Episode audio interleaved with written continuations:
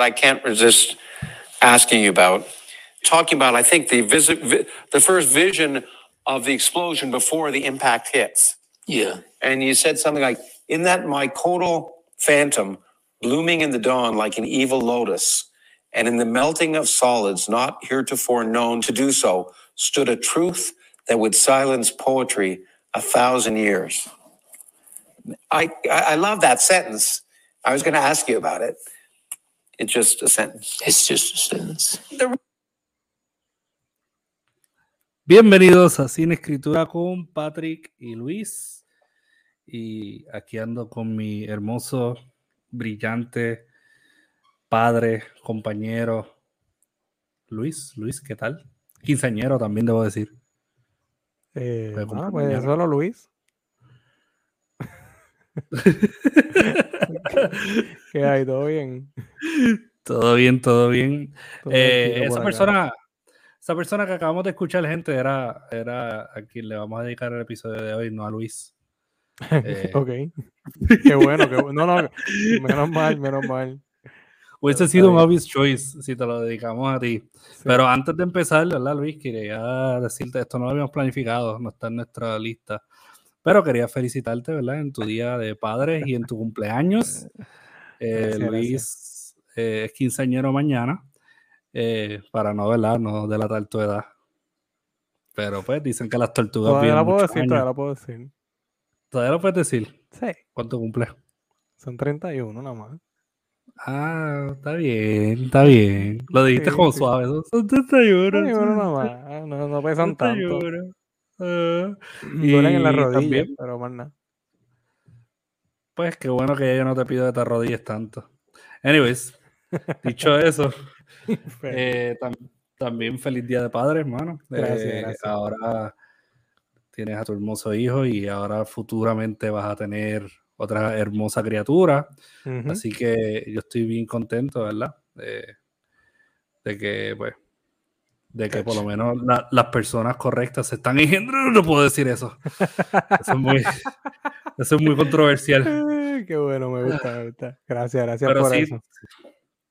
todos pensamos que nuestros amigos deberían como que reproducirse. Porque Sí. pues, para eso son mejores amigos, para reproducirse y tener las criaturas que nosotros no queremos tener. Qué bien, qué bien. Me gusta, me gusta eso. Está bueno. Pero nada, en serio, mano. De verdad, felicidades. Y de todo corazón, estoy bien contento de, de haberte conocido desde el Mano. primer día y, Wow. y eres una, una figura a seguir. Me, ha- me has enternecido aquí. Me has dejado como, como, como si- sin, sin, sin respuesta. Gracias. gracias. lindo! no, no, gracias, gracias por eso. Qué chévere. Qué bien. Se te puso la cabeza roja. Y no voy a especificar cuál. Voy a dejarlo en, en- en suspenso. Eh, mano, pues hoy es un día. Nosotros ya tenemos algo planificado. Sí. Hoy tocaba el episodio del especial de padres, el de Papá Palusa, número 3. Pero como, pues, como uno propone y Cormac McCarthy dispone, pues, Así es. eh, pues nos enteramos eh, ayer, ¿verdad? Ayer fue. Sí, ayer, ayer. Ayer, ayer, al momento de grabar este episodio, nos enteramos el martes del fallecimiento de Cormac McCarthy a sus, eh, mano, sola- 89. solamente 89, casi 90 años. En, en julio cumplía 90. Un ternerito. Estaba hecho, sí, estaba en, en la flor de su tercera juventud, mano. Un eh, ternerito. Así que pues, es una muerte, eh, no, no, ya, ya seriamente es una muerte, es lo que le llama a uno una muerte esperada, o sea, 90 años, Claro. pero claro. como quiera no deja de ser eh, sorprendente y, y no deja de, de quedarse uno un poco en shock. Yo no, yo no, no sigo, no seguía, o bueno, la sigo porque eso, eso eh, no importa que haya muerto, su literatura continúa o se mantiene ahí. Yo no sigo su literatura y no lo conocía demasiado. Yo conocía a Cormac McCarthy por ti, porque tampoco sigo demasiado la literatura estadounidense. Y cuando vi la noticia, lo primero que pensé fue, Patrick. cuando vi la foto de él, digo, ah, Patrick tiene que estar bien batripeado con esta noticia. Súper batripeado. De verdad que la muerte de Corbin McCarthy me tocó un montón, mano. Tanto así que, y te lo digo sinceramente, sin que me quede nada, yo lloré. ¿Lloraste? Genuinamente, lloré. Ok, ok. Lloré, lloré porque Corbin McCarthy. Digo, me, me río porque se me hace difícil imaginarte llorando por un autor. A mí también. Que no sea Pero, yo, tú sabes. Por ejemplo, cuando tiró la última novela, yo me emocioné tanto porque me, me, dio estos sentimientos de cuando pues, descubrí su obra y yo era todavía. Me acuerdo, tuvimos esta conversación. En, en, la última presentación que tuvimos, nosotros hablamos de, de Cormac McCarthy. Cosas que yo no revelé en aquel entonces es que, por ejemplo, parte de la razón por la cual yo no, yo estilizaba mi, mi obra de, de una manera eh, poco usual al principio era por, por Corbin McCarthy. Era una persona que no era, no tenía miedo al romper esa, esos estándares, ¿verdad? Que, que, se utilizan dentro de la literatura o del formato de, la literatura. Por ejemplo, yo no usaba comillas para diálogos, pero eso fue algo que yo tomé de Corbin McCarthy. Eh, y él fue una de mis inspiraciones, hermano, desde siempre. Parte de la razón por la cual yo escribo hoy fue por, por haberme topado con Cormac McCarthy. Y, y, ahí yo, ¿verdad? Parte de la, motivación que me dio para escribir, de pasar de, de ser lector a ser escritor activo, fue, fue su trayecto, mano. Fue su, su escritura, fue lo que él representaba como artista. Porque estás demasiado emocional, mano. Estás. Wow. Chacho, mano, de verdad que. Ya van dos, ya van dos y no llevamos 10 minutos. Wow. Estoy estoy súper dolido, mano. Yo no, yo no sé cómo vamos a hacer eh, esto, pero este episodio se lo vamos a dedicar un poco a la a, mencionar algunas cositas de su vida, mencionar eh, en aspectos generales su obra y comentar alguna que otra cosita. Y desde ahora digo que, que este episodio va a ser más Patrick eh, desahogando su, su amor y su, y su lealtad hacia la literatura de Cormac McCarthy eh, yo estoy aquí para escucharte, mano, y, y, ser tu, ser tu guía en este proceso de terapia. Así que, bienvenidos al episodio Cormac McCarthy o la terapia de Patrick O'Neill. Eh, esto es sin escritura. Eh, o de nuevo la terapia de Patrick O'Neill. Así que. Así se debe llamar el título. Le voy a llamar así. especial de padres, Cormac McCarthy slash Terapia de Patrick. Terapia de Patrick con él. Sí, lo voy a llamar así, ya verás. Sí. Em, pero yo, quisiera saber, hermano, desde tu perspectiva, ¿verdad? Porque yo me topé con Cormac McCarthy y pues después creé como que esta leve obsesión en él, leve, muy leve. Sí, me di cuenta. Pero, no, no, eh, leve, leve, leve, me di cuenta. Leve, leve, levísimo. ¿A los cuántos años tú conociste a Cormac, o sea, la literatura de Cormac McCarthy? ¿Cuántos años tú tenías cuando por primera vez leíste algo de él? Yo conocí de Corbin McCarthy cuando yo viajé por primera vez a Estados Unidos a conocer parte de la familia de mi madre. Yo no conocía parte de la familia de mi madre, yo los vine a conocer como a eso de los 12, 13 años.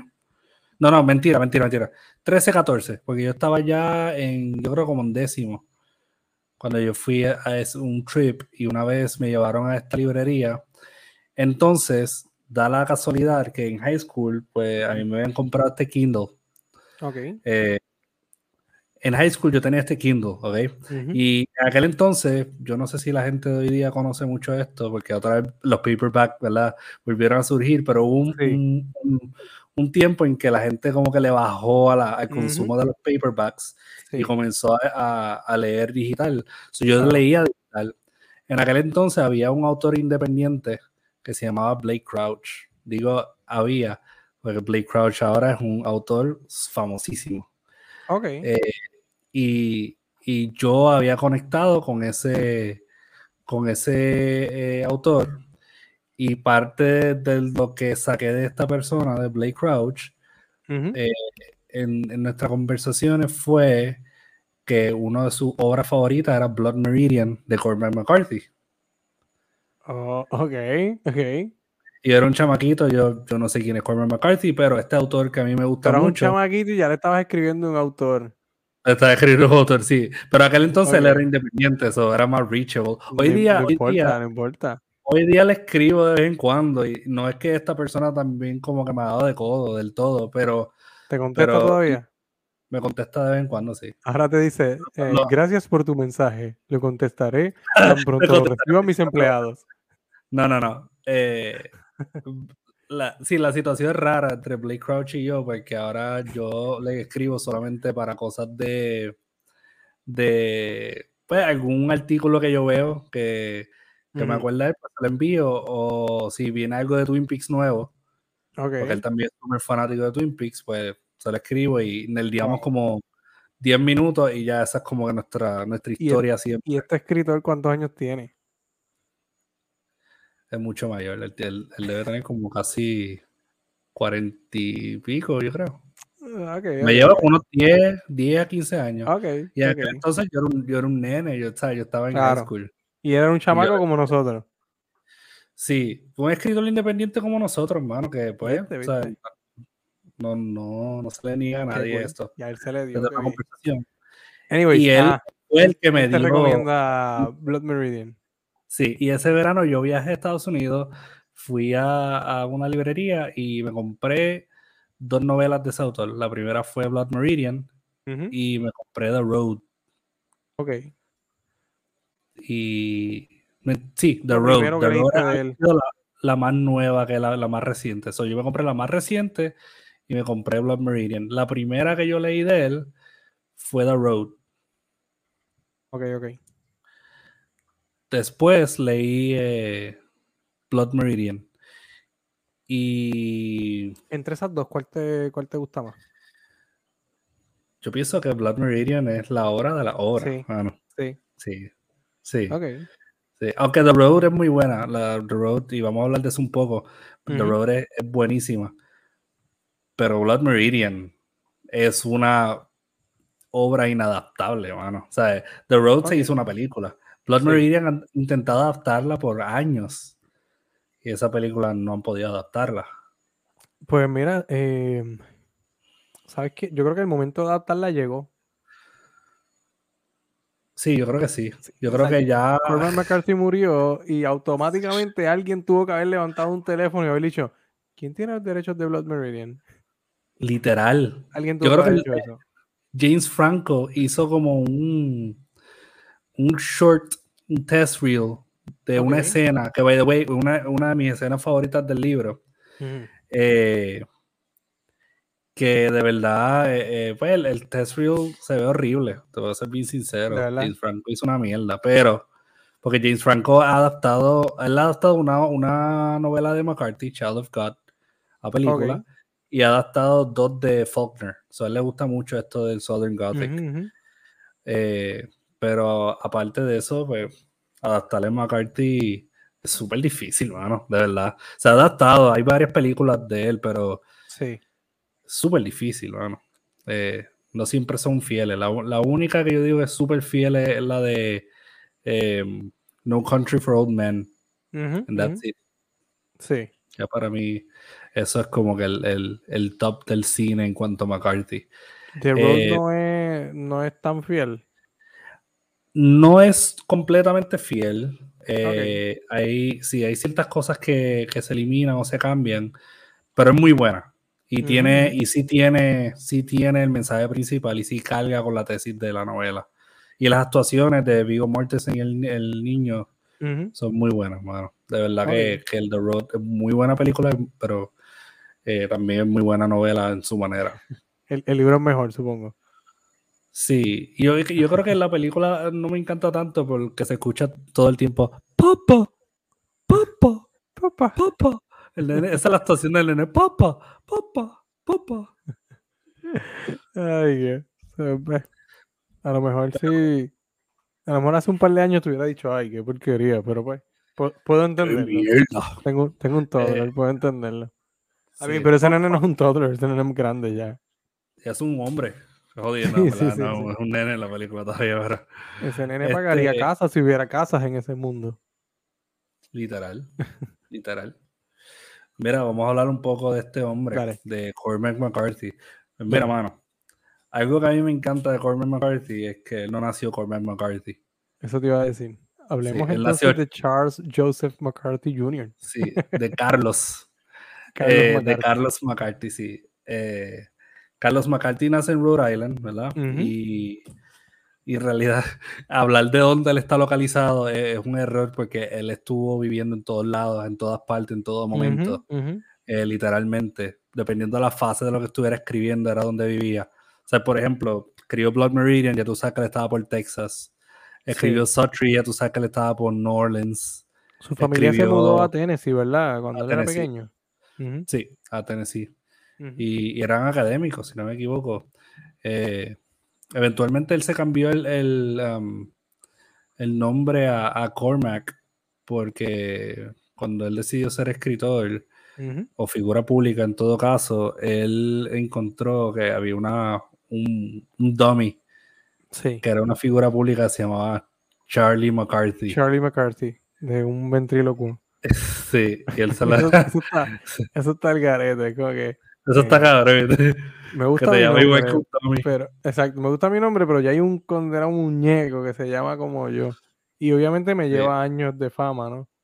Sí, Así entonces Cha- Charlie McCarthy o Charles. McCarthy eventualmente se convierte a Cormac porque él se va a sus raíces irlandesas y, y si no me equivoco Cormac es un Gaelic version de Charles o de Carlos en otras palabras Ok, y, y también dicen ¿verdad? Que, que estaba esta figura eh, que es bastante grande en Irlanda que se llama Cormac McCarthy y él quería como que rendirle un, un tributo Sí, sí, sí, un Eh, personaje histórico y el... Sí. Pero aparte de eso, mano, eh, él, este hombre vivió en todas partes. Él tomó una decisión de ser escritor mientras él, él trabajaba. Él estudió, eh, si no me equivoco, física al principio, después se quitó, después estudió inglés, después al final se fue a- al Air Force. Eh, el tipo hizo de todo, escribió novelas, ganó grants. eh, Ga- Ganó Vivió en cuantos, pobreza. ¿verdad? Sacho que sí que él- él- a mí lo que me gusta de él es que eh, a pesar de que todo el mundo diría, coño, este tipo era, un, era técnicamente una figura casi divina dentro de la literatura. Este tipo Ajá. tiene que tener chavos con cojones. No, mano, en verdad, él cogía los grants y los explotaba en escritura. Él, él le daba un grant y él se mudaba para, por ejemplo, para Blood Meridian, a él le habían dado un grant de un cuarto de millón. Él se mudó para Texas, aprendió español, empezó a hacer research para Wow. entonces escribir Blood Meridian. Hubo otro, Sí, sí, otro grant él- que le habían dado y él se mudó para Europa para escribir también. Así que entonces podríamos decir que él es, o sea, era verdaderamente un, un artista. O sea, él, si, si agarraba un dinero, eso, eso me recuerda a una, una cita de René. Invierto Mm. todo en mi carrera porque el arte va primero. O sea, él, él- él Ajá. agarraba el dinero y ahí mismo vamos, vamos a, a explotar a estos chavos en el próximo proyecto. Sea, siempre pensando entonces Claro. en, en el próximo proyecto porque que, que es una visión bastante claro, no, no quiero que se vea como que nos estamos comparando con Cormac McCarthy, pero yo sé que tú lo piensas igual que yo, o, o creo, que es como que el libro que ya salió, ya salió. O sea, ese libro no es lo mejor que yo voy a tirar, lo mejor que yo voy a tirar está aquí. Y un- poco eso de que voy a invertir todo en hacer una, una investigación a futuro, me suena como a eso, como de que yo, yo voy a hacer un libro mejor que el que está en las librerías ahora mismo. Porque el asunto, y 100%. contrasta con lo que hablamos la semana pasada. Claro. Michael McDowell eh, e- estaba en paz con el asunto de que yo voy a escribir el libro para el mes que viene. Y me siento de Claro. nuevo y escribo porque el asunto es que tengo que vender libros, porque yo soy un escritor comercial y nada de malo con eso, ¿no? Pero entonces, eh, Cormac McCarthy se tomaba su tiempo, de hecho, él lo que publicó fueron 12 novelas en, en Sí. años de, de producción, tú sabes Ujú. dos novelas. Que lo, que lo que quiere decir es que en el proceso, entre uno y otro, em, había mucha investigación, había mucha, eh, mucha inmersión en esa historia. Yo imagino que estos cambios de la historia eh, se iban dando en el proceso de editar, porque según leí de él, él mismo editaba su- sus libros. Sí. era Sí. bien estricto con el proceso de, no tanto de escribirlo, pero sí de editarlo. No hacía bosquejo, no hacía nada de, nada de lo que nosotros hoy conocemos como, no, no, para ser un buen escritor tienes que preguntarte tal cosa, tienes que eh, establecer un esquema de, de- de tu novela. Él no hacía nada de eso, la literatura era como un pequeño viaje de, mira, vamos a, yo voy a escribir esta novela de forma intuitiva. Y eso dice que le permitía eh, que la historia se fuera moviendo de una forma un poco más, y no me encanta usar esta palabra, pero un poco más orgánica. Sí, Entonces, eh, eso era una cosa, pero en la edición era otra cosa. O sea, era bien estricto en su edición y, y en su proyecto. Y esa parte de tú llegar al punto de invertir tu dinero en investigación, que eso no te lo paga nadie. Eso no vale nada, porque tú puedes hacer la novela mejor investigada y que la novela es una porquería. Eso me dice que tú tienes un respeto. O sea, porquería me refiero en términos comerciales, ¿no? Que no haya un, un- Sí. que, no, que no se reciba, ¿no? Ese dinero. Hay un Claro. respeto entonces eh, por, por este trabajo. Esto, esto no es solamente un trabajo de los próximos meses, esto es un proyecto de vida. Esto es un proyecto de vida. Y e- eso me parece bien, bien curioso, porque, qué sé yo, otros autores, eh, hasta el mismo Stephen King, cuando agarró dinero, nunca he leído una, una biografía que diga que se fue a hacer.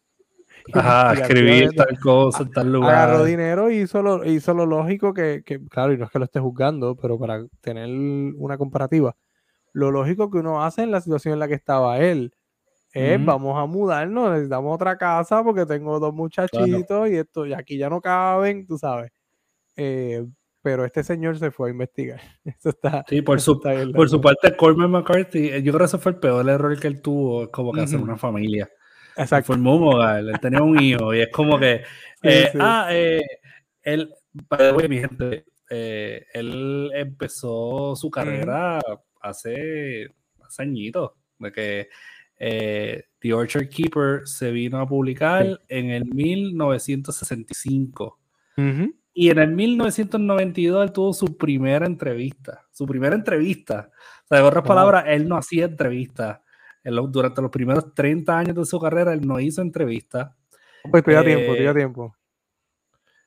La... Yo soy emergente, acuérdate. pues se puede, se puede. Todavía somos emergentes, papi. Eh, hizo su primera entrevista. Entonces, cuando él estaba escribiendo que él ganó grants y ganó premios, él invitaba a muchas actividades pagas, tú sabes. Sí. La esposa, de hecho, dice como que, mira, a, a él le invitaban para ir a la universidad a hacer lectura, a contestar preguntas, a hablar, y le, le ofrecían dos mil dólares, que eso en el, en el 1960, eso era muchísimo, Dos mil dólares, Eh. Ofrézcamelo hoy para que tú veas. literal. Yo creo que se da de aquí a mañana también. Bueno, me da para renta, te da para renta dos o tres meses si estás rentando. Eh, Eh, me, me da, si estás rentando en, dor- en me dorado da un, dos- un mes. me da para dos o tres meses de la, de- del pago. Me da, me da. Sí, pues, por lo menos. Eh, incluyendo Anyways. los carros, ¿verdad? Sí, sí, sí. Eh, eh, anyways, él, él, él negó estos, Ujú. por ejemplo, dos mil dólares porque él decía, no, yo, yo lo que quería decirle estaba, está escrito en el libro, so, que lo lean. que tiene, ok. tiene, o sea, no tiene una lógica económica, pero tiene mucha lógica. Cuando tú la analizas, como que, ¿para qué diablos yo quiero ir para allá? Si yo, Sí. si yo quisiera hablar frente a la gente, fuera speaker. Yo no soy escritor, yo todo lo escribí. Lean el jodido libro, no me jodan. Y, y, la, y la esposa decía, pues, Vincent is this week, como que esta semana va a comer habichuela. Otra semana más. Y, y de hecho, la, la- esa esposa y su hijo, la- pues lo dejaron, mano, eventualmente. Obviamente, no las no, no me condiciones. Porque de hecho, él la hizo conseguir un trabajo a ella para poder seguir escribiendo. El sueño, mano. El sueño. Es el verdadero macho Escuchen, alfa, escuchen. lomo plateado. Sí, él vete a trabajar porque yo tengo que escribir, literal. Sí. Un Y hombre ella, tiene pues, lo- lo necesidad de mujer. Cogió el nene y se fue, y ahí él siguió editando su próxima novela, que fue Outer Dark. Y Esa fue su mano, segunda, no, no, ¿verdad? Segunda su novela fue esa? segunda. Sí, Ok. Outer Dark fue su segunda. Después vino Child of God, que la, la adaptaron a una película en, en- en el, hace como, como ocho años más o menos. Sí, no, Eh, no lo he visto. Sí, está, está bueno. Eh, pues, se puede leer. Se puede leer. Está bien, está bien. Eh, hizo Child of God, que it's alright. Después escribió para televisión. Después hizo Sotri, que es una novela autobiográfica, que vamos a hablar de eso un poco, que él, él tenía esta tendencia a hacer estas novelas autobiográficas. Sí. Eh, durante esos primeros años, podemos denominarlo como que la versión Southern Gothic de él. Él escribía, pues, la mayoría de sus novelas fueron Southern Gothic, escribían, Sí. de nuevo, para no redundar, pueden escuchar el episodio de Michael McDowell, ahí hablamos del género. Allá traté de explicarlo a la mejor manera posible. Fallando Hiciste malamente, trabajo. seguro. man. A mí me gustó, no, hiciste muy bien, hiciste muy bien. De hecho, eh, esta semana estaba hablando con alguien eh, y, y con Nakaira, que de hecho estaba escuchándolo. eh, y estaba como que, wow, como que sólido, sólido, sólido. Yo Le- decía, le hizo "Ay, tres sé". notas. Por fin, por fin hizo notas. Esto, era- esto, era- o sea, esto es educativo. ¿qué te pasa? Esto es educativo. Eh, Sí, sí, sí.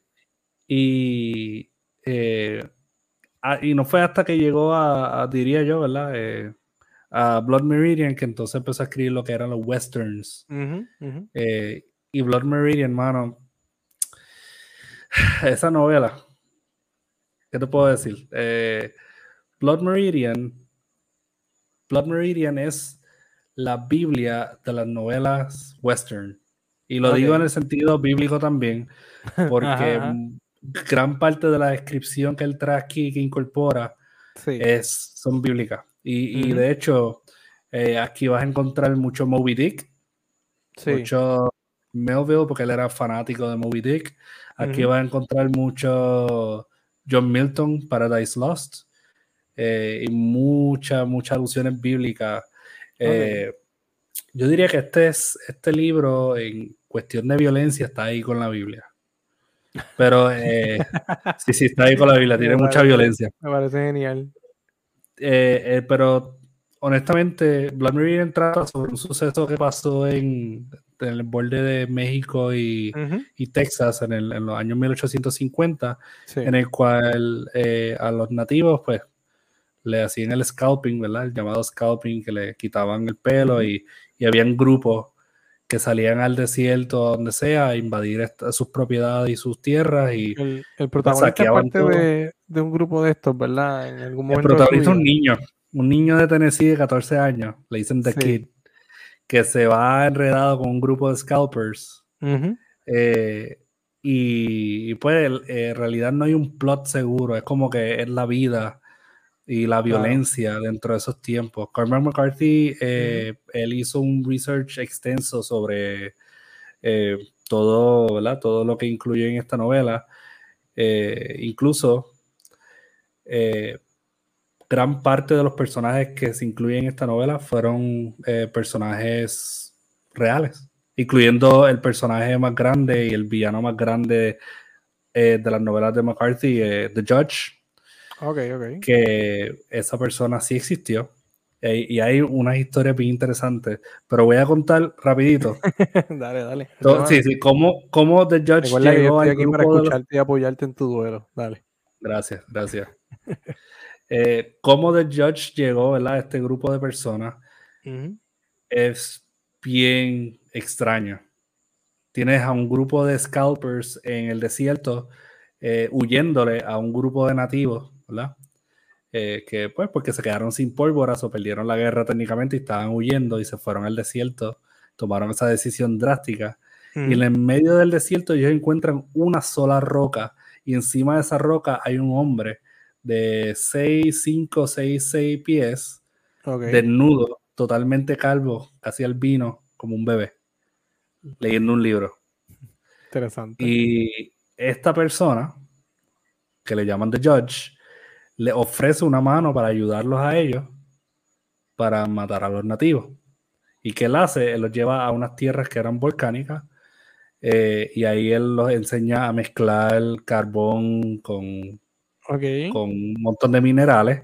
Les dice a ellos, ok, ahora orinen en esta, esta mezcla de polvos que hice de minerales y ellos básicamente pues secan eso y lo convierten en pólvora y así ellos sobreviven. Ok. Y entonces este, el este Judge personaje no tiene, este personaje no tiene elementos fantásticos, nada de eso. O sea, es un- una persona. Este personaje es una persona, pero sí tiene elementos fantásticos en el sentido de que eh, The Judge es, no es bueno ni malo, o es más malo que malo. Ok. Eh, él el personaje de The Judge en la novela está estilizado como si fuera el personaje de Satanás en, en Paradise Lost por John Milton. ok. Eh, es un mal tan mal que en realidad tú no sabes si es como que es la indiferencia de un universo que, te destruye o, o es un mal que va guiado por algo, por un principio. ok. Eh, y, y, hay, y sí hay documentos que hablan sobre esta persona, The Judge, y los documentos dicen que él potencialmente asesinó niños, eh, hizo un montón de cosas, Oh, y, la- wow. y todo, y todo el mundo sabía que esta persona era un asesino, pero eh, simplemente lo dejaban ser porque era una persona brillante y contribuía a esto del mundo. Wow. Así mismo, Esto- que era. entonces, entonces The Judge, eh, hay, hay otra escena que esto sí, él parece que lo saca de un suceso real, donde Ujú. The Judge de la nada saca en una aldea y él se queda con un niño nativo. Eh, él se queda con un niño nativo y está jugando con el niño nativo y obviamente pues ahí sale un montón de alusiones racistas y qué sé yo. Y el próximo día todo el mundo despierta para encontrarlo muerto. El nene muerto en el piso, degollado y él limpiándose la sangre. Y uno de los hombres que se Wow. llama Tupine le apunta con una pistola y le dice como que, que, que hizo. Y el. George le dice o me disparas o la guardas. Y el tipo la guardó. Y eso está técnicamente una alusión a algo que sucedió de verdad, que es un documento que hablaba sobre cómo habían visto a esta persona con una niña. Eh, y pues el próximo día esa niña apareció muerta, eh, asesinada. Y todo el mundo sospechaba y sabía que era esta persona, pero nadie, absolutamente Nadie nadie sabía acusarlo por el miedo que le tenían a- al judge. Oh, wow. Wow. Esa, esa parte no la sabía de que era basado en un en una persona real, ¿no? Sí, sí, hay muchos, casi todos los personajes ahí están basados en, en- en personas reales. Por eso es historical Sí, fiction. que salen de su salen de su investigación, claro. Y, es tremenda novela, mano. Es una novela que yo pienso que eh, es once in a lifetime. Es como un Pedro Páramo. Pedro Páramo, once in a lifetime. Tú lees. Pedro Páramo, Pedro Sí. Páramo es Pedro Páramo. Eh, Si esto es tuvieras como... que. Ok. Si tuvieras que recomendar. Te voy a hacer varias, varias preguntas. Si tuvieras que recomendar la mejor lectura de Cormac McCarthy. La mejor lectura. Como que la experiencia definitiva. Tienes, tienes break de leer un solo libro. Estás en una librería, tienes tres o cuatro libros de él, pero solamente te, puede- te quieres llevar uno ese día. ¿Cuál? Oh, Full Blood Meridian. Blood Meridian. Ok. Sí. Eh, Sí. aunque, aunque yo usualmente recomiendo The Road antes. Eso, te ah, eso va a la próxima pregunta. ¿Sería Blood Meridian introducción a Cormac McCarthy o tiene otro libro que es como que léete este primero y después entonces nos vamos hacia full Cormac McCarthy? Ok, si hablamos de las fases de él, de las primeras fases, yo recomendaría Child of God, que es una novela cortita, 150 páginas, sobre un tipo loco, eh, asesino en serie, necrófilo, travesti. Ok. eh, Y eso se llama Child una- of God. sí, Child of God. Me gusta. Me interesa, me Entonces, interesa. Es muy buena, es muy buena. Child of God. Entonces, si vayamos a los westerns, pues yo diría como que Blood Meridian es como que it, ¿sabes? Blood Meridian. Yo creo que, pues te puedes ir con la trilogía, All the Pretty Horses, esa trilogía es muy buena. pero a mí me gusta mucho Blood Meridian, hermano. A mí como introducción al Western Dell me gustó mucho. Y si te vas para los nuevos, pues yo me iría con The Road. The Road, para los nuevos. Ok. Eso es por fase. Eso es por fase. Eso es por fase, pero en general, The Road. En general, The Road. Como introducción. Como introducción, sí. The Road. Ok. Ok. A, pesar de ser un libro que se distancia tanto en términos temáticos del resto. Digo, digo, voy a aclarar. Se distancia, estoy usando comillas, se distancia porque él le cambia el caparazón a la historia y lo convierte en una novela posapocalíptica. Pero los temas, todos los temas que me has mencionado, que él, que él toca, todos están ahí en The Road. El asunto este de una, visión un tanto nihilista de la sociedad, una visión eh, de, una, de una sociedad estadounidense como un tanto pesimista, o no tanto pesimista, sino crítica, una, visión crítica de la sociedad, una lectura crítica de los Estados Unidos. Eh, eso está en The Road. Y en, esencia, la, la novela, si la fuéramos a describir de forma simple, sería pues un padre enseñándole a un niño a sobrevivir en un mundo posapocalíptico. Pero es, mucho más que eso también. Trata sobre la, esencia del ser humano. El ser humano sigue siendo ser humano aunque la sociedad deje de ser sociedad. Exacto. Porque tú tienes un padre que sí tiene, y los adultos, que tienen el background de lo que era esta sociedad, tienen ese trasfondo. Pero tienes un niño en el hijo que ha vivido solamente en este mundo posapocalíptico y como quiera desarrolla una conducta y cierta empatía hacia lo que está a su alrededor que nosotros pensamos que eso es dado solamente en la sociedad actual, en el mundo que nosotros conocemos. Que el ser humano sin estas reglas eh, se iría más hacia un lado bárbaro, vamos a decirlo de esa manera, ¿no? Pero entonces la novela explora cómo el, ser humano siempre va a tender de alguna manera hacia, hacia velar por lo que está a su alrededor o buscar complementarse con lo que está a su alrededor. Y de ahí un poco es donde vienen los, conflictos internos de la novela. Porque obviamente está papá y el nene contra el mundo, pero ese, es el primer conflicto. Pero aún entre ellos dos hay conflictos por la forma de ver el mundo. Uno viene con cierta eh, maldad o con cierta, digamos, eh, desconfianza por lo que está a su alrededor. Y el otro es muy ingenuo y el otro es como muy, pero y, pero y por qué, pero y si no, pero y, ¿me, entiende? Como este cuestionamiento de que, bueno, pero las cosas son así, pero ¿por qué son así? ¿Sabes? Porque tú lo dices, o sea, aquellos son malos porque tú dices que son malos, porque son caníbales. Ajá, pero ¿qué diablos van a comer si no comen? ¿Entiendes? Como que en nuestra sociedad actual, claro, el canibalismo está mal visto, pero en ese mundo, que es un mundo distinto, mundo donde pues, las reglas y ni siquiera el Estado existe, no hay un Estado pleno en, The Road, ¿verdad que no? No hay mención absoluta de un Estado, ni de, ni de, ni de nada que, que, que hable de, nada que hable de ley y orden, nada que hable de estructuras sociales, ni nada de eso. Es, es el ser humano viviendo en el caparazón de la sociedad, o sea, en lo que quedó de la sociedad. Claro. Eh, sí. Que entonces, pues, nada, eh, todo eso para decir que yo creo que The Road se alinea más de lo que a lo mejor uno pueda pensar a la The novela. The Road sí se alinea más de lo que uno piensa a, lo que es el contenido temático de Cormac McCarthy. Eh, la relación de entre el humano como hijo de Dios o ente aparte a Dios. Eh, porque siempre están estas alusiones, ¿verdad? Cristianas dentro de su literatura. Um, pero la razón por la cual yo, ¿verdad? Y, y quizás de, de, primera, como estaba mencionando ahorita, quizás de primera no, The Road no, no se parezca al resto de sus obras, pero la razón por la cual yo recomiendo esta primera es para traer un tema que es muy interesante y relevante, primero, y segundo, quizás esta novela yo he visto que tiene un, un success rate más que las otras porque las personas están más dispuestas a acostumbrarse a su escritura cuando el tema les interesa o el tema les es relevante.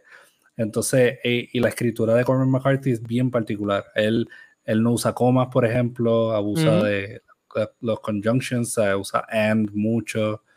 Eh, porque él, tenía esta filosofía en la cual uno no, eh, no satura la página cuando uno está escribiendo, uno no la satura con símbolos, sino que él creía en la habilidad del lector de poder seguir lo que él estaba diciendo sin la necesidad de utilizar eh, todas estas marcas. Y sabes que sí, tiene, tiene razón. tuvo sus lectores que sí, eh, y tiene sus lectores que sí, ¿verdad? Eh, siguen lo que él tiene que decir en el orden que él lo dice. y él no es el primero, ¿no? nosotros, tú has dado en clase a Camilo José Cela, que, que él escribió Oficio de Tiniebla 5 Oficio Tiniebla 5 no tiene ni, ni letras mayúsculas, por lo menos Corbin McCarthy usa letras mayúsculas. Sí, aquellos son como uno, una especie de, de versículos. Ah, exacto. Parrafitos que no tienen nada de, de, signos de puntuación y que no tienen un sentido claro tampoco, lo, lo que están diciendo, ¿no? Em, pero sí, Corbin McCarthy, como tú dices, eh, hay una cita por aquí, déjame ver. Del, del, de la entrevista de Oprah. exacto, exacto. Sí, pero antes de eso dice que em, entre el léxico de Cormac McCarthy y, o sea, la palabra and ah. es la palabra más importante en su literatura. Este es el señor polisíndeton. ¿Sabes? Un, un, un es cuando tú añades esa repetición eh, constante eh, para crear enumeraciones. Y estas enumeraciones se podían extender como súper largas. Hay una cita ahí de, de No Country for Old Men que de momento se vuelve hasta risible porque and, and, and, en esa cita, esto, esto, es el largo de una oración más o menos, una oración larguita, pero solo una. Hay seis and en esa, en esa oración. Seis. And Sí, sí, no, él, amaba esa palabra. Entonces, em, pues nada, yendo un poco hacia el audio del principio, de cuando él dice que es solo una oración, a Oprah le dice lo mismo, ¿no? Como que a mí me gusta usar oraciones simples y declarativas, ¿sabes? Lo que nosotros decimos oraciones aseverativas. Em, decir que las cosas pasan, ¿no? O que pasan o que no pasan. Es un poco desmitificar esa narrativa y quitarle de alguna manera quitarle como esa, esa, esa visión poética a la narrativa, como de, y, claro, hay autores que lo hacen muy bien, lo emplean muy bien, pero este estilo de oraciones directas, de oraciones que parecen como instrucciones para que los personajes ejecuten una acción, es un estilo que eh, puedo entender por qué choca con, con lectores que están más acostumbrados tal vez a una literatura más comercial, que peca de, pues, lo mismo que dice Stephen King cuando, cuando da recomendaciones, eh, cuídate mucho de los adjetivos, cuídate mucho de los adverbios. Hay mucha literatura que por, por, tratar de adornar lo que estás diciendo, porque pues quieres contarlo de una forma más, más bonita, de, decir, lo que, decir lo que quiero decir, pero decirlo de una forma más literaria, entre comillas.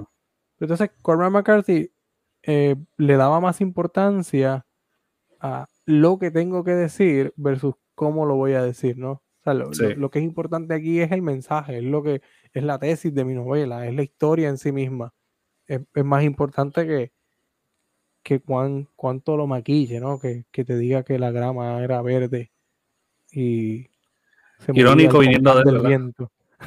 irónico viniendo de McCarthy porque él escribía unas oraciones Ajá, eh, irónico, exacto, irónico de él, porque la oración aquella que le lee en el audio inicial, una oración que De hecho, la persona que estaba ahí entrevistando lo que es la entrevista más horrible del mundo, by the way. Esa, esa entrevista fue hace dos o tres meses atrás. Okay. Eh, fue, fue una entrevista por Lawrence Krauss, él tiene un él tiene un podcast titulado este Origins Podcast Lawrence Krauss es una de las mentes más grandes dentro de la física hoy día. Y nosotros somos mejores podcasters que él. Imagínate. Y entonces, eso, eso, eso es literalmente. Eso lo digo con toda la confianza del mundo. Se debe quedar con las matemáticas. Eh, el tipo no lo dejó hablar, brother. El tipo no lo dejaba hablar. Está. Ok, primero, Corbin McCarthy era editor de él, los papers científicos de él. Ok, ok, ya, ya, ya, ya, Entonces, esta persona estaba como que, diablo, Cormac McCarthy, lo estoy entrevistando en lo que él hace, como que es literatura. Pero entonces él hacía un montón de preguntas y comentarios y él mismo se las contestaba, brother. No Oh. Sí, sí, tú puedes ser muy bueno, muy bueno en tu área, pero si no sabes entrevistar, no sabes entrevistar. Sí, Eh. entonces, sea, Cormac McCarthy tenía esta- estas oraciones que eran sencillas y, pues gente como el Lawrence Krauss estaban meándose encima. Él, él le leyó una de su última novela que fue el año pasado, que de hecho ahí hay una de mi, de mi, es- esa novela tiene uno de, la, de los finales más devastadores que yo he leído ever, que me han dejado con la boca abierta. Y, y es por la manera en que está escrito. Y hay, hay un quote aquí que me encanta.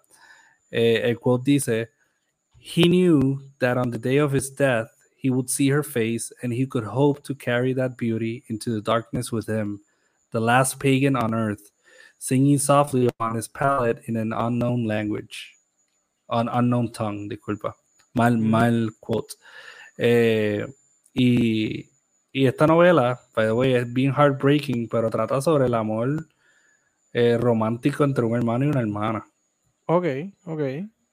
Y es como que el loss que siente el hermano por la hermana, porque la hermana, pues la novela comienza con ella suicidándose y es como que él sufriendo esta pérdida y siendo perseguido por el gobierno. Y es un revuelo. Es, es- es como leer el proceso de Kafka, Ujú. pero desde la boca de McCarthy. Oh, entiendo. Wow. Y me estuvo bien curioso cómo él eligió canalizar a Kafka durante su última obra. Digo, bueno. Interesante. Y, y para mí él sabía que esta iba a ser su última obra, ¿no? Porque, bueno, cuando tienes 90 años, cualquier cosa puede ser. sí, coño, es verdad. Pero él, él en este caso tiró, tiró esa y tiró Stella Maris. Pero él, escucha, pero el día que él tiró esta, él entregó y donó todos los documentos que él tenía, todo lo que él tenía escrito, todo su trabajo como escritor. O sea, todo lo que él tenía archivado, él lo donó a una ¿Y universidad. Ah, una universidad, ok. ok. Mm. Este. Y, y mano, Ahora ahí van a hacer hay- una novelas. supongo. Supongo que sí. Es una su salita. colección. Yo espero. Y, y ahí deben haber cosas que. Que él, pues, que él no habrá publicado. Me imagino. Algo, algo debe tener. eh, no publicado, o sea, inédito. Vamos a ver, a lo mejor en los próximos años sale algo. Eh, alguna compilación o algo, no sé. Em, pues, mano, este episodio que, que- lo que estamos hablando hoy es el tipo de episodio que uno dice. ca- Cada vez que tú mencionabas a Corbin McCarthy en el episodio, en el, en el podcast, yo decía, va a llegar el día que, está, que vamos a hacer un episodio en homenaje a este señor, porque a este señor le queda bien poquito. Es como, es No, como lo- lo más parecido a esto es cuando yo estoy dando clases y tengo que hablar de la pasión según Antígona Pérez y hablo de. Sánchez. Yo lo Sí, menciono así, por ahí, los dedos. Yo, Luis Rafael Sánchez está vivo todavía, pero los está dedos. por ahí. que- sí, siempre digo, y siempre le digo a los estudiantes, "E- este puede ser el último año en que yo diga que está vivo. A lo mejor digo que está vivo y mañana se muere y tengo que venir a decir, ok, Luis Rafael Sánchez se murió. Eh, Después tirar de la mala a Luis Rafael Sánchez. no, no, no, no, no, no, no, no, no, no te Él, está vivo todavía, ¿verdad? Déjame cruzar los dedos. Perdón. Cabrón, no, pues la, yo me hago esa pregunta todos los años. Sí, es Ah, que todavía. hay- Lo hay- hay tenemos, lo tenemos. Hay pocas personas que harían, pocos autores que harían que nosotros hiciéramos un, un episodio de homenaje, ¿no? Digo, de literatura Sí. puertorriqueña hay unos cuantos, pero ustedes están saludables, bien, en paz, así que ustedes no se van a morir, no se mueran, por favor. Exacto. Em, mano, yo pensaba de, de afuera así, me viene a la mente eh, Cormac, obviamente, y Stephen King. ¿No? ¿Tú puedes pensar en Sí. Que haga como que, wait, hay que parar, hay que hacer un episodio eh, eh, Sí, de emergencia, un Cormac. los, de los que veo ahí, como que, pues que estaban tambaleando, pues ya Cormac se fue, mano. Cormac, ya no, ya. De, lo- faltan de los 20 años para volver a caer en de esta los posición. ya tú sabes que Scorsese, Sí, sí, que reservarle un episodio para el mes que viene. a Lynch le queda, pero si Lynch muere, muere mi vida, cabrón. Muere Sí, sí, todo sí. también. Sí, en, en mi O sea, caso, pues, pues Don Omar, embuste. No, si Don Omar muere, pues podemos hacer un, un episodio sobre toda su... Sí, su- podríamos Coño, mano, ¿verdad? Le, le hemos sacado un joyo, cabrón, a esta de la literatura de McCarthy, de verdad. eh. Yo creo que ha estado No, bueno. ha estado bueno y hay demasiado que decir sobre él. De hecho, él fue Claro. considerado uno de los padres de la literatura moderna, ¿no? Por Harold Bloom. Ujú. Y Sí. Harold Bloom decía que Blood Meridian, una novela que él leyó 20, Ujú. 30 veces según él. ¿De eh, según él, él lo dice en una entrevista. Él dice, yo leído esta novela de 20 a 30 veces por ahí. Y, y él, la, él la leía y porque él la, pues, la daba constantemente en clases o se la releía cuando podía. Y él dice como que esto, esto es una de las novelas más grandes de la literatura americana. Eh, y, y no tan solamente lo dejó ahí, él dijo, y él dijo que también era una de las novelas más grandes dentro de lo que es eh, la literatura de, de habla inglesa, ¿no? De, del inglés. Sí, sí, Eh, sí. Pero Wow. eh, Harold Bloom, ¿qué sabría Harold, eh, qué sabría él de Harold Bloom de, de literatura? Si era uno de los mejores críticos nada más. Sí, sí, solo eso. Solo eso. Pero bueno, ahora, ahora sé yo de todas estas cosas poéticas que hemos hablado de Cormac McCarthy. ¿Qué diría Cormac McCarthy sobre su carrera? ¿Qué tú crees que diría? Diría algo como "Eh, it's- they're just books. Yo estoy, yo estoy de acuerdo. Yo creo que él diría como que no hablen tanto de mí, ya yo no estoy aquí, ya. Déjenme quieto, déjenme en paz, estos son Oh, solo libros. Diría "Oh, ok. Ok. Y ya. Entonces- que Sí, sí, yo creo que esa, esa- esa frase inicial de son solo oraciones habla mucho de esto, tú sabes, lo, lo que hacemos y claro, ahí me- nos tenemos que incluir en esto, ¿no? Eh, Claro. sí, 100%. nos cogemos el trabajo bien en serio y toda la cosa, y esto es un arte, ¿no? Y toda la cosa. Pero a fin de cuentas, e- este señor estaba bien consciente de que son solo libros, mano. Y, y él estaba, él, él tuvo la bendición, después de haberlo decidido, de haber podido dedicar su vida solamente a escribir, de no tener que aguantarse un trabajo que lo hace infeliz, de no tener que, digo, pasó necesidades al principio, pero ya luego no, que se le haya dado, tú sabes, el, el hecho de que voy a vivir de, de mis libros, de lo que quiero hacer. Así que un poco eso de que eran solo oraciones, habla de que, mano, yo estoy tranquilo, yo viviendo el sueño, mano. ¿Qué tú Sí, piensas? mano. Yo pienso que, que es la actitud de asumir, mano, siempre. Eh, él era más alguien que era put up or shut up. Una persona que en sus 89 años de vida Sí. concedió tres a cuatro entrevistas porque pues Wow. pensaba que quizás esas conversaciones iban a ser algo, ¿verdad? Algo que iba a rendir algún tipo de fruto. Claro. Eh, Excepto la del físico este que no lo deja hablar. Sí, pero ese era un buen amigo de él, ¿me entiendes? Por eso, por eso, hacer un favor. Sí, era un, un favor. Pero como que sí, yo admiro que a pesar de que hizo que sus mujeres trabajaran para él poder escribir. ¿Cómo que a pesar eh, de? sí, como. ¿Cómo que a pesar de eso? Ese no es el sueño, no es la meta. Come on, come on. Chico. Eh, Vamos, enfócate, enfócate. Sí, él decía, I don't want to work, I hate work. Um, literal, literal. Eh, pero Qué brutal está eso. Coño, mano, pero escribía buenas novelas, ¿tú me entiendes? Si fuera un, Sí. un dongo de estos que dice, yo no quiero trabajar y escribir una porquería de novela, escritura. Y sales Sí. con una novela ahí. con una ahora. ahí tirada, exacto. Pues, pero es Cormac McCarthy, él escribió novelas casi bíblicas, ¿ok? Sí, sí, verdad, Eh, es verdad. So, yo, Sí, yo pienso que...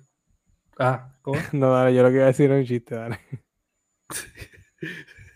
El return al final del día es bueno. ¿tú me Es que a él, a él alguien le dijo, go big or go home. Y él dijo, "Mm, no me subestime porque mis ganas de estar en Sí. casa son bien grandes. Así que Hold my beer. go home. Y se jodió todo. Hold my beer, dijo. Sí, Eh, sí. Ese tipo no podía haber ni pagar una, un cuarto de 40 pesos y una vez lo votaron por eso, imagínate. Lo vi, lo vi. Una renta de 40 dólares. Pero, anyways, Ay, eh, bueno, yo pienso que, que en cuestión de ética y en cuestión de, de cómo él se veía, él simplemente se veía como cualquier otro ser humano, mano. Y, y cuando tú lo veías hablando, mano, sobre temas como, como la matemática, temas como física, temas como ujú. todos estos hallazgos científicos, y él no se daba el lujo de llamarse científico. eh, sobre historia, eh, como un literato, hablaba de literatura, eh, pero siempre que tú lo veías, él era simplemente él, mano, en esencia era solamente una persona y, Sí, sí. y eso dice mucho, mano, de por sí. So, yo pienso que su legado está puesto donde debe estar, está en sus novelas y está en su obra y que es algo muy importante, mano. Yo pienso que son obras que cuando tú y yo no estemos van a seguir estando. Claro, estoy de Eh, acuerdo. So, ah, bueno, eso es lo que tengo que decir. Va a hacer mucha falta, pero bueno. Eh, shit happens. Todos Yeah. morimos al final del día. Exacto. Así que, Eh, eh, mano, ya, no tengo más nada que decir. Ya, quedó cabrón el episodio. ¿Qué más puedo decir? Este, este es mi, mi homenaje a él. me gusta, me gusta esto. Nada. Eh, descansa en paz. Cormac McCarthy, Descansa en paz, allá abajo, arriba, donde quiera que estés. donde quiera. Eh, te llevo. Te llevo. no llores, no llores. Nada, gente. dale. Gracias por escucharnos. Vaya a Sin Escritura en Facebook y síganos. Eh, de hecho, los estoy velando. Hace mucho tiempo que nadie nos sigue en Facebook y yo sé que ha llegado gente nueva. Así que no sea vaguito, vaya a Facebook, síganos. Por favor. Eh, comparta nuestras publicaciones, comparta nuestros episodios. Si le gustó, compártalo con sus amigos. Si no le gustó, compártalo con sus enemigos. El asunto es que lo comparta. Vaya a. Instagram sin escritura podcast, eh, sinescritura.com. Eh, eh, a sinescritura.com tiene que entrar todos los días como si usted estuviera traqueando un paquete. Porque usted no sabe el día Sí, que se va a publicar algo nuevo allí. Así que siga todos los días con esperanza que pronto vienen cositas nuevas para ahí. Eh, nada, me lo llevo. Cuídense. Cuídese. Bye.